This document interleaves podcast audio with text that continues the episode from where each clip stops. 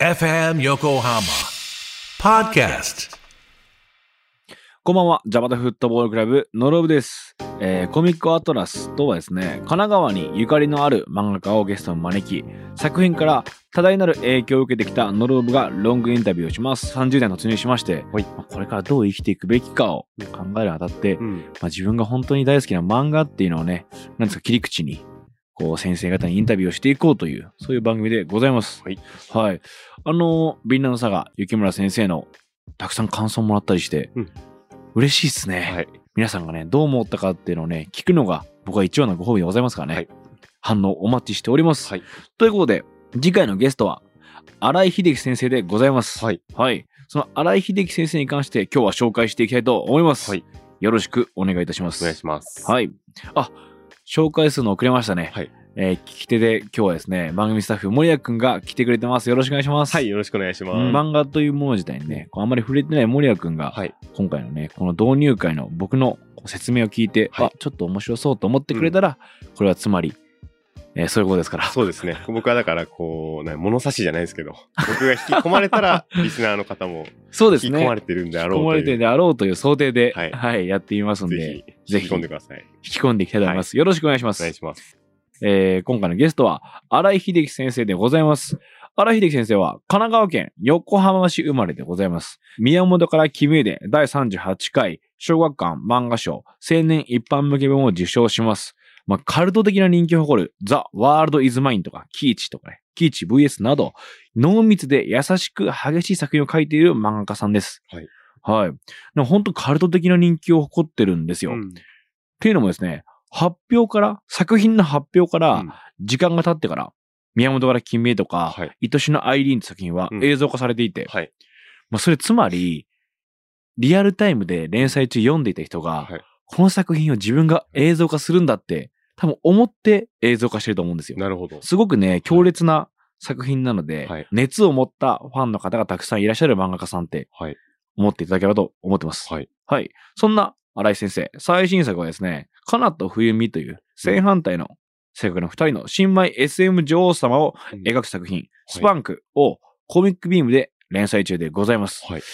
これがね、めちゃくちゃ面白いんですよ。はい。はい。はい。この作品ね、約20年ですね、うん引きこもっていた新井先生が、外に出始めて、うん出会った人々、はいもうその人々との出会いから生まれた漫画っていううん。イメージです。今回の漫画、新井先生が、えー一人でね、原作も作画もしてるんじゃなくて、はい。参謀という形で、うん。こう、フェティッシュな思考を持つ人々がはい。集うためのサロン、まあうんカミングアウトサロン、はい。ユリーカうんというね、ところを主催していらっしゃるうん女王様の鏡由美子さんを参謀という形で迎えてはい。執筆していらっしゃると。うん。これまあ、作品の説明をしようかなって思ったんですけど、はい。新井先生のまあ X、まあッターですね、はい。の方で、第1話はい。を読めるんですよ。へえ。うん全部で読めるんですね。第1話読めます。この第1話読んでもらった方が絶対にいいです。まあそうですね。確かに。うん。よ、そんなことあるんですか？漫画読めちゃう。あ、なんかハッシュタグで、漫画が読めるハッシュタグみたいなのがあって、へえ。その第1話とかを、はいこう、なんていうんですかね、皆さんツリー形式ではいはい。ポストしてらっしゃったりするんですよ。で、それで皆さんこう作品に触れるみたいなはいはい。カルチャーが漫画の世界にはあって、はいそれで新井先生もうん。第1話ポストしてるんですけど、これ読んでいただければ、うんこのスパンクって作品がはい。どんな作品なのか、うん。やっぱり言葉で説明するよりは見た方が早い。はいはい。そして無料で見れる。うん。なら、ぜひ、それ見てほしいで。概要欄にね、うんリンク貼っときますので、はい。ぜひチェックしてみてください。はい。ということでね、うんまあそう読んでもらったらわかるとは言いつつも、はい。僕が新井先生の漫画をどのように感じてるかはい。という話を、はいちょっと森谷君にしたいなというはい。思ってます。お願いします。これも完全に僕の個人的な見方なんで、はいいろんな見方と感じ方がある漫画だと思うので、僕はこう思いますといはいうお話でございます。はい。新井先生の内面が反映されているその諸作品たちは、うんすごく強烈な光があって、はい。やっぱ影響されてしまう。はい。うん、影響されてしまうって言い方はいいのかな。うん。すごくね、パワーがあるんですよ。はい。まあそれは激しい。うん。で、まあ痛い。うん。で、優しうん。い。美しい。で、醜くもある。一面では捉えれない漫画はい。なんですよね。目を背けたくなる瞬間とかにも、こう、うん向き合わなきゃならないのが人生だよなとか、はい。まあ人からするとそれってやりすぎなんじゃないってうん思うくらいこう、本気で生きてる人のこう、劇場っていうか、はい。感情がもうぐーって込められてる。うん。なんて言ったらいいかわからない。その正体がわからないものって、つまり生きていることだったり、はい。人だったりするのかなってういうふうにん。感じて、新井先生がこう、年を重ねていくごとに、その漫画自体のえー光とか、えー表現っていうのはまた変わっていってる。うん。それをこう楽しめる漫画というか。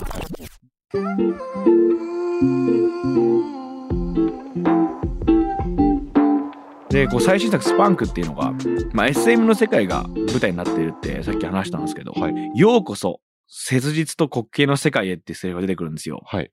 で、SM の世界って、まあ、馴染みが自分はなくてですね、はいこのスパンクを通して出会ったんですけど、MO の方々っていうのは、うんこう、多分他人にはもう理解されづらい、されづらいというかされない、はい。もうごく、ごくごく私的な、はい自分しかわからないみたいな、うん。欲望とか、えー思いっていうのをさらけ出せる場所っうん。ていうのが SM の世界だったりすると思うんですよ。はい。で、その女王様っていうのは、その、もう極めて私的な欲望だったり思考っていうのに対して、うん真剣に向き合うっていうよりは、うん。真剣に戯れてるような感じはいはい。なんだよね。はい。こう自分が感じるのは。うん。なんかそれがすごく面白くて見ていて、うん。その様って実は自分が今やってるようなことにもうん。近いんじゃないかなと思って、はい自分音楽をやってて、はい音楽を本気でやってるけど、うん。それ別に誰にも頼まれてねえよなとか、はいはい。自分がこういう方法でしかうん自分の感情を発露できないからうん。音楽を選んでいて、はいはい。で、その、そこを本気になればなるほど、ちょっとやっぱ滑稽でもあるよなっていう、うん音楽のその自分の表現っていうのを人に見せて、はい。人に喜んでもらうとかっていうのは、これ実はすごく近いことなんじゃないかなとかう、ん。いうふうに思って、はい切実と滑稽っていう言葉をうん。自分が出会ってからこの作品で、なんかちょっと笑けてくるようになって自分のはいはい。生き方が、うん。あすごい面白いなって思うようになったんですよね。はい。荒井先生の作品うんっていうのは、い自分の生き方とか人生に対して、少し見る角度を変えてくれるというか、うん。あ、そういう考えもあるんだなって、はい。少し思わせてくれて、うん。で、それが激しかったり、はい優しかったり、痛かっったりする、た。はいはい。美しかったりするっていう、いろんな面でうん生き方を見せてくれる。自分にとってフィットする示され方うん。だなってすごく感じるんです。なるほど。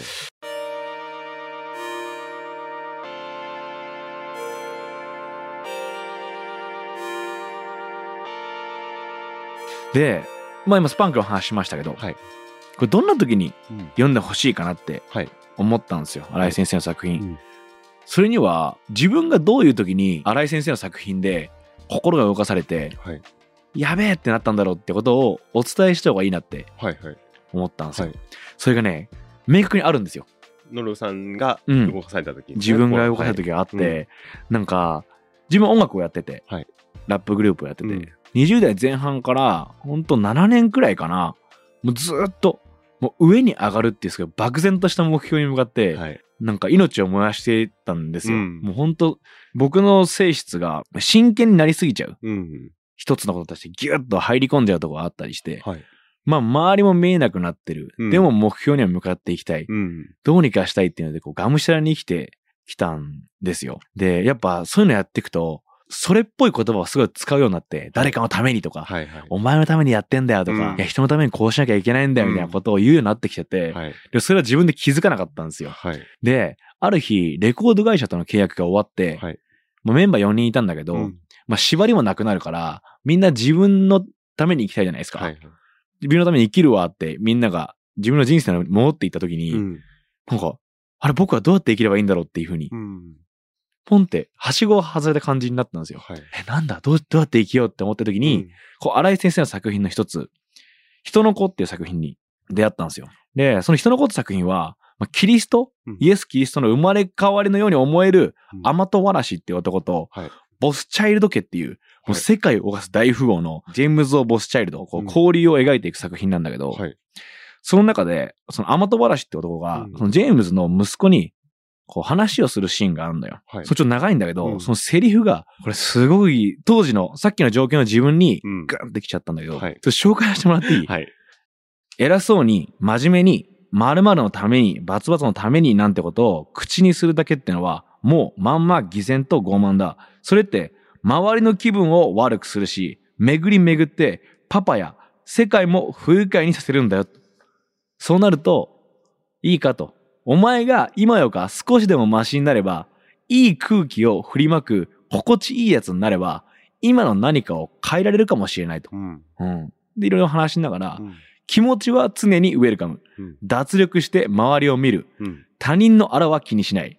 おってなったら、ダメ元、ワンチャンで近づけ触れ合え。うん。人にできることなんか、出会いと生き別れ死に別れだと。うん。出会っては揺れて別人になって、また出会って響いて別人になり続けてりゃ、終わりだなんてため息も少しは減るだろうし、うん。こんなもんかの落胆も次の糧になる。胸躍る始まりばかりなら誰かを恨んだり妬んだりする暇もなくなるよってう。ん。もうこれで痺れ上がっちゃって、はーと思って、〇〇のためにバツバツのためになんて、やっぱすごく言ってた自分がいて、はい。それよりいい空気を振りまく 心地いいやつになった方が、うん。なんか変わるんじゃないのっていう。うん。それが人に影響していくんじゃないのっていう。はいもうこれで、あ、そっか、俺はそうやって生きていきたいのかもしれないって、自分の表現っていうのは、うん。音楽をやるとか、はいこうやってラジオをしてみるとかっていうのは、誰かのためにやるんじゃなくて、うん。なんかいいよねって空気を人にうん。伝播させていきたいんだっていうふうに思ったんですよね。はいはい。で、パッと楽になって、うん。おうまくやるとするのやめようって、はい。なんかすごく楽になったんですよ。うん。これで僕は荒井秀樹先生の作品をもっと読みたくなって、はい。すごいぞ、この人の言葉と。表現は面白いって思って、他の作品も読むようになったんですよ。うんなんか、だから自分にフィットする作品があったりするだろうなって思うし、はいはい。今回のスパンクっていうのは、うん荒井先生の作品の中でも新たな境地に入ってるはい作品だなってうん。思うので、まあ、ぜひ、触れてほしいなってはい。思うんです。はい。そんなことが漫画に書いてあるんですね。うーん。まあ、こう人生を左右しちゃいそうな言葉というか。そうう。ん人生を左右しちゃいそうな言葉が、バラ井先生の作品は出てくるんだよね。うん。ちょっと、心麻痺してるかもなとか、うんあもやもやしちゃってるかもなとか、どうすればいいかわかんねえやってうん。思っている方は、はい。荒井秀樹先生の作品をうん。読んでもらいたいなというふうに思っております。えーまずスパンク読みたいなと思いました。それでぜひ本編聞いてみてください。はいめちゃくちゃ面白いんで、コミックアトラス、ん次回、えーゲスト、荒井秀樹先生のインタビュー会でございます。はい。ぜひチャンネル登録、えーそしてね、Twitter、X X。のフォローもよろしくお願いします。はい。お送りしたのは、のろぶと、えー番組スタッフの森谷でした。あありがとうございました。りがとうございました。